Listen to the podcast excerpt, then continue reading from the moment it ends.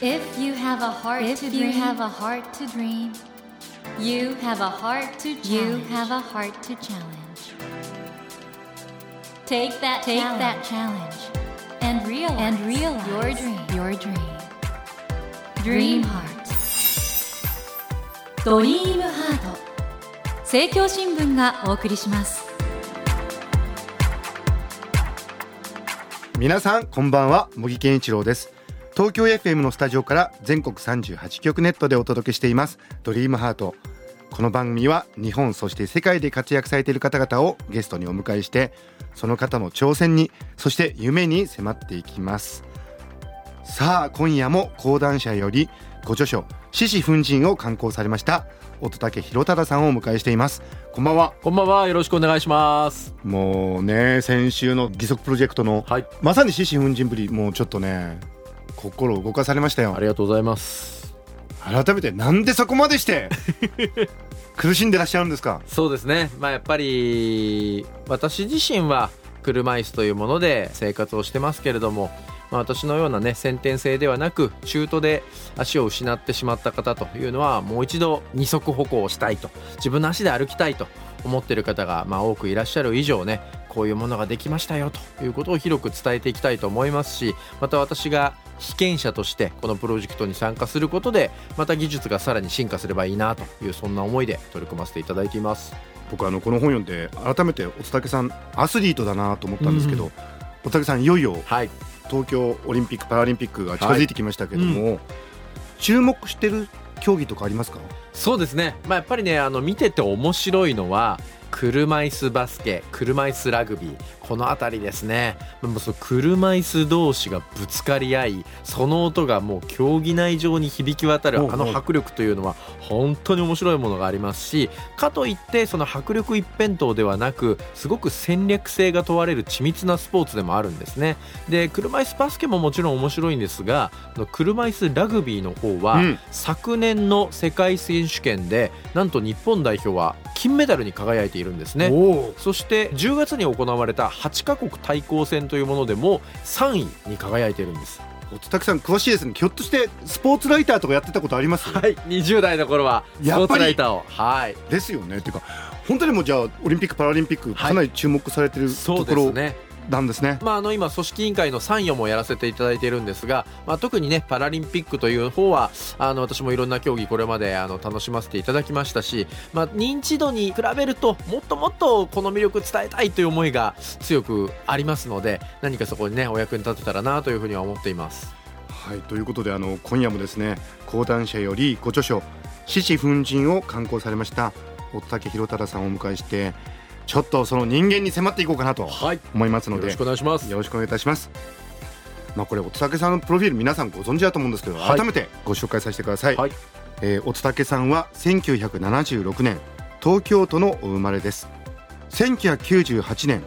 大学在学中に上司した五体不満足こちらが600万部のベストセラーとなって話題を集めましたそして2000年に早稲田大学成形学部をご卒業後はスポーツライター小学校の教諭などを務められました。現在は執筆講演活動のほかインターネットテレビ ABEMATV の報道番組 ABEMA プライムの MC としてもご活躍中でいらっしゃいますと。はい。いうことなんですけれどもおつさんあの、はい。僕おつさんがね、うん。本当にいろんなことにチャレンジされてきてることにはい。すごく感動してまして、はい。でねほら普通学級にいらして、うん。ドッジボールとかはい野球もされてて、うん。ただこれはあの音ちゃんルール？っはい。ていう特別なルールを周りが作ってくださったんですよね。そうですね。まああの私の場合ほっぺたとこの短い腕の間にボールを挟んで、まあ、うん。投げたりとか、まあ、例えばそのこの短い足で車椅子から降りてボールを蹴ったりとか、まあ、そういうことはできるにはできるんですけれども、まあ、当然他の友達と同じようにできるわけではないので、まあ、同じルールで遊んでしまうとかなり差がついてしまう、まあ、そこで友達が一緒に遊べるルールを考えてくれて例えばサッカーだったら普通誰かがシュートを決めたら1点のところ音ちゃんがシュートを決めたら3点入るとなんかラグビーみたいだな。そんなルール。ルを決めてくれたので、まあ好きさえあらば僕にパスを送ってくれるようになったりとか、うんそんな風に工夫することで、まあ私も休み時間ね、決して孤独な思いをすることなく、クラスメートと一緒に遊ぶことができたんですよね。お崎さんはい。平等って何なんですかうね。あの、平等って、大きく分けて2つの考え方があると思うんですね。うん例えば、じゃあ小学校のクラスで子供たち全員に T シャツを配るといった時に、全員に同じ M サイズの T シャツを配ることを平等だと考えるのか、うん体の大きな子には L サイズを、体の小さな子には S サイズを、じゃあもっと大きな子には XL サイズを配るということが平等なのか。どうしても日本では前者の考え方を通してしまうことが多いのかなというふうに私は考えているんですが、でもみんなが幸せになれるのはどっちだろうって考えた時に僕は後者の平等だと思うんですね。ただそのあたりやっぱりその一つ平等という言葉をとっても考え方が違うことがあるのでこのあたりをすり合わせていくことっていうのが大事なのかなというふうに私は思っています。僕ねおつたけさんずっと拝見しててね、はい。小学校の先生もされたじゃないですか、それから作家もされてその小説が映画化されて、はいご自身も出てらっしゃいますよね、はい。それからスポーツキャスターされて、今アベマ t v で MC されてるはい。いろいろ新しいことにチャレンジされてるんですけど、はい。世間のね、うんものの見方の中には、はい。障害があるのに頑張ってるっていう見方をする方もいらっしゃるでしょ、そうね。はい。でもそこを抜いて一人の人間としてもすごいチャレンジされてきてると思うんですけどそのあたりってご本人としてはどうなんですか？まあ私はあのーこうやってねお名前を出させていただくことが非常におこがましいとは思いながらもすごく私が個人的に尊敬をして目指しているのが元メジャーリーガーの野茂英雄さんうん。なんですね。うん。彼はもちろん選手としても素晴らしい活躍をなさったんですけれどももともと近鉄バッファローズという日本のプロ野球のチームにいらっしゃった中で、まあ、自分はメジャーリーガーになるんだと。当時はまだ日本人の選手が海を渡ってメジャーリーガーになるというルールが整備されていなかった。そこを、まあ、自分はなるんだと言って手を挙げたところで、まあ、マスコミから大バッシングを浴びた。なんて身勝手なんだとか傲慢だとか。それでも彼は意志を曲げずに自分で道を切り開いていき結果海を渡りノーヒットノーランをしたり新人王を取ったりというふうに大活躍をした。もちろんねイチローさんもすごい。松井秀喜さんもいっぱいホームラン打った。ピッチャーもねダルビッシュだ田中マー君だみんなすごい。でも彼らが活躍できたのは誰のおかげっていうとやっぱりあそこで野茂さんが悪者になりながらも意志を貫き通して海を渡ってくださった、うん。そのことでみんなが行ける道が開けたわけですよね。やっぱり日本って前例主義が非常にはびこってしまっているので後々ね車椅子に乗った人が僕これやりたいんです私こういうことやってみたいんですって言った時に、うん。いや前例がないからって断られてしまうのはうん。非常に悔しい思いをすることになると思うんです。うんうん。その時にあまあでもなんか昔乙武とかいうおっさんがまあなんかこれ頑張ってやってたからあなたも頑張ればできるかもねって言ってもらえるような分野をなるべく多く作っておきたいなと思ってるんですよね。まあだからこそ本当にお前は何をやりたいんだとかあちこちね手を出してとか言われるんですけれどもなんか私はそうたとえ周りから評価されようともつまり今自分が生きている時代から評価を受けなくともうん30年後50年後の時代にあああのおっさんがいてよかったなと思ってもらえるようなね、えー生き方というか活動ができたらいいなと思ってるんですよね。やっぱりそういうチャレンジ精神の大元にははい自己肯定感っていうのがうん、あるわけですもんね。そうですね。これやっぱりお母さんお父さんがうんそういうふうに育ててくださったってのは大きいですか、そうですね。やっぱり無条件に愛を注いでくれるっていうのは、非常に子供にとっては自信になりますし、安全基地というものになりますよね。うんだから自分自身が何かをチャレンジするっていう時に自分自身の心が安定していないとなかなか新しいことやってみようとか当然チャレンジをするには失敗もつきものですから失敗したらどうしようというふうに悩んでしまうでもそんな時に誰かが無条件に応援してくれるんだというふうに思えてるとやっぱり頑張ろうという気持ちも湧いてくると思うんでまあそういった意味でね私は両親の育て方それから日頃から支えてくれる仲間たちには本当に感謝をしていますね。そんな中ねおつさん、政治の世界にも行こうとしてた。はい、なんかその週刊誌の報道があって、はい。これかなり年月経ちましたけど、うん。今振り返るとどうですか？はい。私はやはりどうしても実現したい社会というものがあって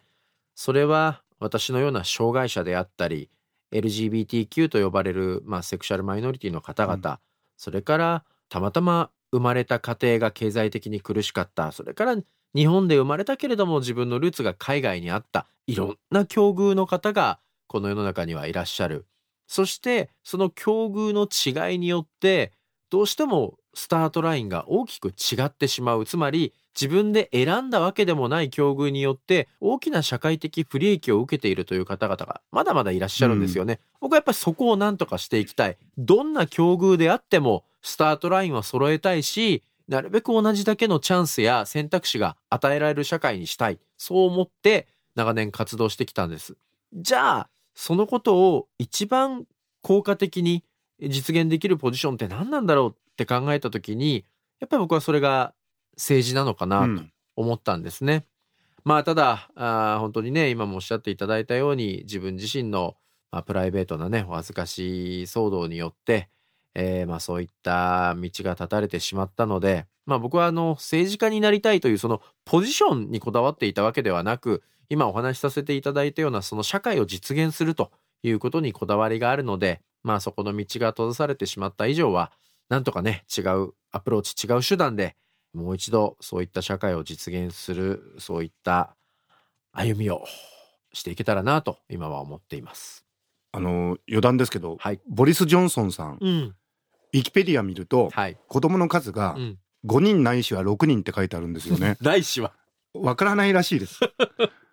まあですからあのまあいろんな考え方あると思うんですけど、はい。あの乙武さんとしてはうん政治を再び志すという気持ちはないってことですか？そうですね。まあもしね、政治家っていうのが何かこう難しい試験を受けて、それに合格すればなれるというものだったらば、私は猛勉強してもう一度目指そうというふうに思いますけれども、やっぱりね、どうしてもシステム上、多くの方からお前になってほしいと思っていただけないとなれないポジションですので、まあそういった意味で、まあ正直難しいのかなというふうには思っています。ただ乙武さんその獅子奮陣、はい障害を持たれてる方のために、はいもうこれ本の中で広告塔って言葉も使われてますけど、そうですね。ご本人はだから先週もおっしゃっていただきましたけど、はい。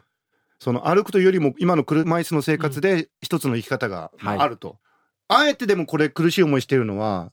そういう障害を持たれてる方のためのはい。一つのきっかけになればいいと、ねはい。こういう生き方を見てる方々の中にはねやっぱり乙武って人はいい人なんじゃないかって思ってる人も増えていくと思うんですけどね。まあ、私がね、いい人かどうかっていう人柄の部分はさておき、とにかく私のやっている活動、私の歩みというものが、まあ、好かれようが嫌われようが、結果的に社会にとって役立ったのか、そうでなかったのか、それが全てだと思ってますし、私自身がこの人生を終える時にね、自分の命を燃やしきれたのかなと思えるかどうかがやっぱり大事だと思ってるので、まあ人様からどう思われるかっていうことよりもね、自分が何を残せたのか何を変えられたのか、そこにこだわって生きていきたいなとは思っています。やっぱ乙武さんかっこいい。いやいや、全然ですよ。乙武さんやっぱり僕ね、はい最後にやっぱ乙武さんに自己肯定感のことをもう少し聞きたいなっていう、はいというのは、うん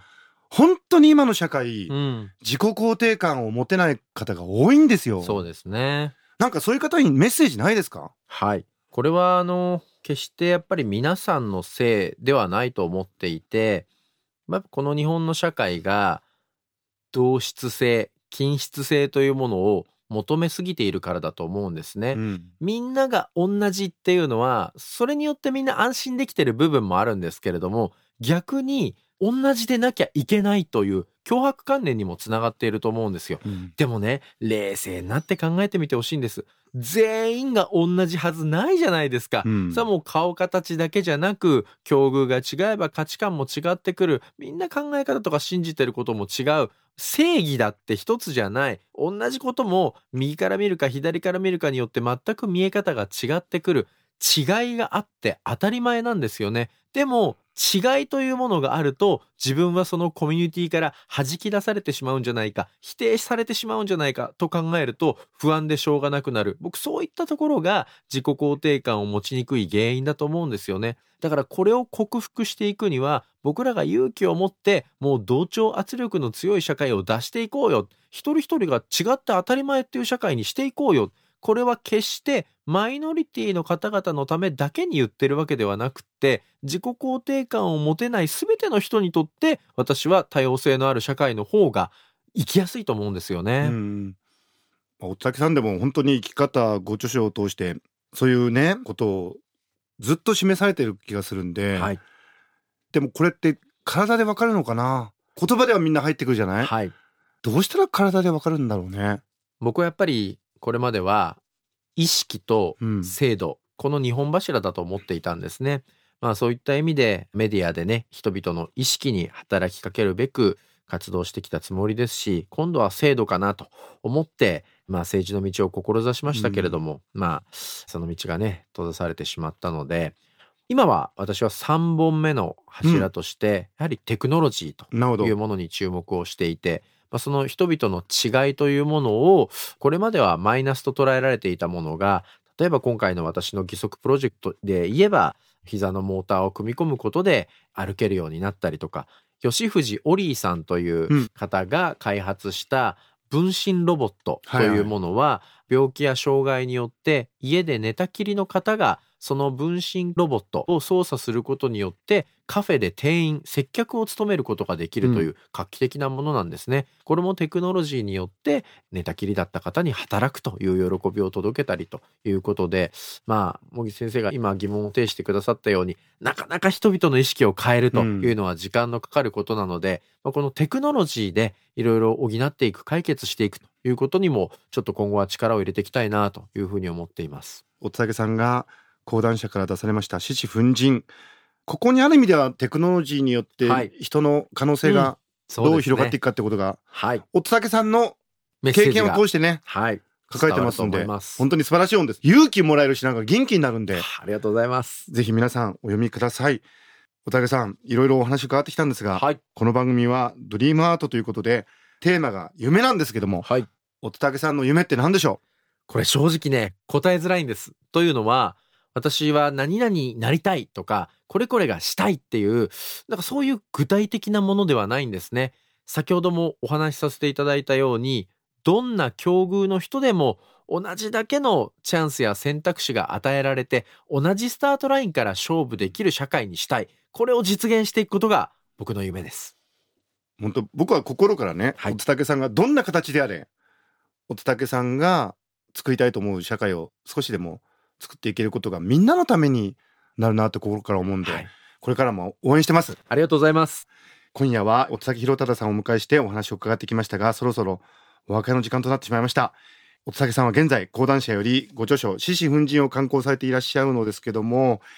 この獅子奮陣なんとですね3冊プレゼントはいしていただきました、そしてサインも先ほど入れさせていただきました実は私もね、はい、ちょっと一冊いただいたんですけど、はい、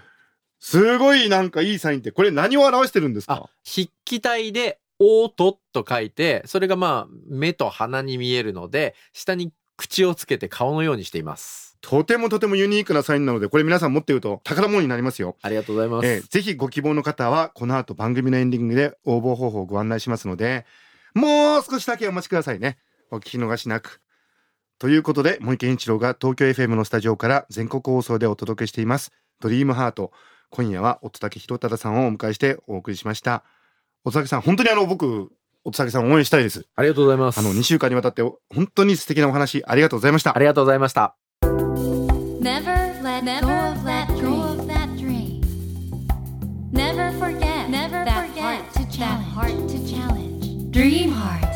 茂木健一郎が東京 FM のスタジオから全国38局ネットでお届けしてきましたドリームハート。今夜も講談社よりご著書獅子奮陣を刊行されました乙武弘忠さんをお迎えしました。いかがでしたでしょうか？